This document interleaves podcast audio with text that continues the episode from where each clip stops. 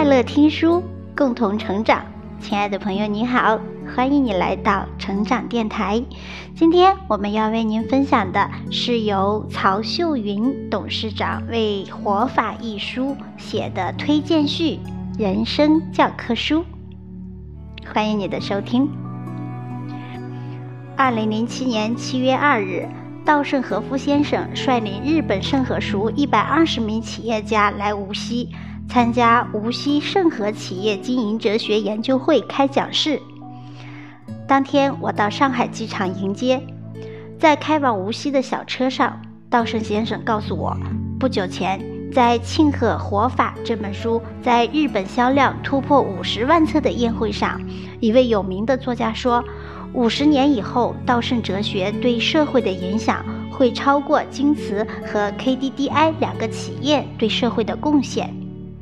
我说这话很对，但是五十年后太迟了，到时稻盛先生一百二十五岁了。中国古代孔子活着的时候，没有一个国家的当权者愿意接受他的思想和主张。等孔子去世后，他的学生把他讲的话整理成《论语》，才流传了两千五百多年。孔子的学说是在其逝世后才辉煌。现在时代不同了，媒体极为发达。以稻盛先生为署长的盛和塾成员，当时是四千一百名，都是企业家。企业家思想活跃，会出主意，有经济实力。只要大家下决心、花力气，宣传得当，不要等到五十年以后。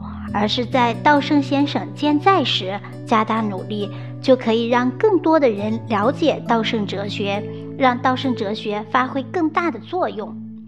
稻盛先生对我的看法表示赞同。盛和塾不仅在日本，而且在美国、巴西、中国都有。尤其是近几年来，稻盛哲学的传播速度开始加快，盛和塾塾生已多达八千人。二零零四年，稻盛先生应邀在中共中央党校做了题为《致新世纪的中国领导人》的精彩讲演，并被授予“中日友好使者”称号。稻盛先生在清华大学、北京大学的讲演，稻盛和夫经营哲学北京报告会、青岛报告会、广州报告会、大连报告会、重庆报告会，场场爆满，好评如潮。从二零零八年开始，中央电视台围绕稻盛哲学做了五期节目，其中对话就有三期。围绕一个外国企业家的思想哲学做这么多次的专题采访，这在中央电视台历史上从未有过。中外管理、哈佛商业评论等著名商业杂志。以及中国几乎所有经营管理类报章杂志都积极刊登或转载有关稻盛哲学的讲演或文章。经稻盛先生本人授权，由我开设的稻盛和夫新浪微博，仅仅一年粉丝数目就接近四百万。稻盛和夫搜狐微博更是在开设三个月内就集聚了多达三百万的粉丝。以活法为代表，干法、稻盛和夫的实学、阿米巴经营等稻盛先生的著作十分畅销，许多出版社争相出版稻盛先生的著作，甚至盗版的《稻盛全集》之类的书籍也充斥市场。一个外国企业家在中国产生如此广泛而持久的影响，为所未闻。可谓唐代鉴真东渡日本传汉学，今日稻盛西飞中国授哲学。但是这一切才刚刚开始。稻盛哲学在中国的影响，同这哲学应该产生的影响相比，同社会对这种哲学潜在的需求相比，还远远不够。稻盛热在中国方兴未艾。在中国出现稻盛热绝非偶然，原因之一就在于稻盛先生和稻盛哲学本身。稻盛先生出身是科学家，出名是企业家，但我认为稻盛先生本质上是一位彻底追求正确思考和正确行动的哲学家，同时他还是教育家、慈善家。不仅在日本历史上，就是在整个人类的历史上，像稻盛先生这样的人物也是凤毛麟角，极为罕见。稻盛哲学的核心是“作为人，何为正确”这么一句话。将作为人应该做的正确的事情，以正确的方式贯彻到底，这就是稻盛先生一切成功的原点，毫无神秘之处。稻盛先生创办企业的目标是在追求全体员工物质和精神两方面幸福的同时，为人类社会的进步发展做出贡献。稻盛哲学的每一项、每一条。都是稻盛先生在亲身实践中的心血的结晶，都能为全体员工所共有。另外，稻盛哲学中还包含了许多中国古代文化的精华，孔子、孟子、易经、了凡四训、菜根谭、申隐语等中的名句格言，稻盛先生不仅常常引用，而且贯彻实行。在这种哲学的指引下，稻盛先生赤手空拳创办了京瓷和 KDDI 两家世界五百强企业。京瓷创建五十三年来，KDDI 创建二十八年来从未亏损，而且利润率基本上都在百分之十以上。稻盛的企业还从不解雇一名员工。依靠这种哲学，稻盛先生的企业成功的克服了上世纪七十年代的石油危机、八十年代的日元升值危机、九十年代的泡沫经济危机、新世纪初的 IT 泡沫危机以及二零零八年的金融危机，获得了持续快速的发展。特别是二零一零年二月一日，稻盛先生接受日本政府的邀请，以七十八岁高龄出任破产重建的日航的会长。他从改变日航员工的意识着手，仅仅一年就让日航大幅度扭亏为盈，创造了日航六十年历史上最高的利润。这个利润还是当年全世界航空公司的最高利润。第二年。在大地震、大海啸、核辐射三重灾难之下，日航的利润和利润率依然攀升，创造了新的历史记录。日航也曾是世界五百强企业。稻盛先生将破产的日航迅速扭转成为一个高收益体制的企业，仅仅两年七个月，日航就再次上市，创造了日本上市公司破产后重新上市的最短记录。稻盛先生的成就举世瞩目，稻盛先生的哲学深刻动人，让广大的中国企业家们刮目相看。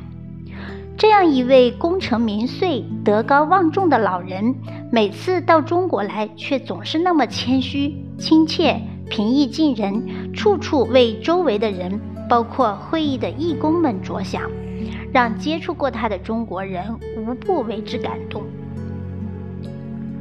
稻盛先生身上散发的魅力，以稻盛先生为署长的盛和塾形成的巨大磁场，吸引了并将继续吸引更多的中国企业家和各界有识之士，这是必然的趋势。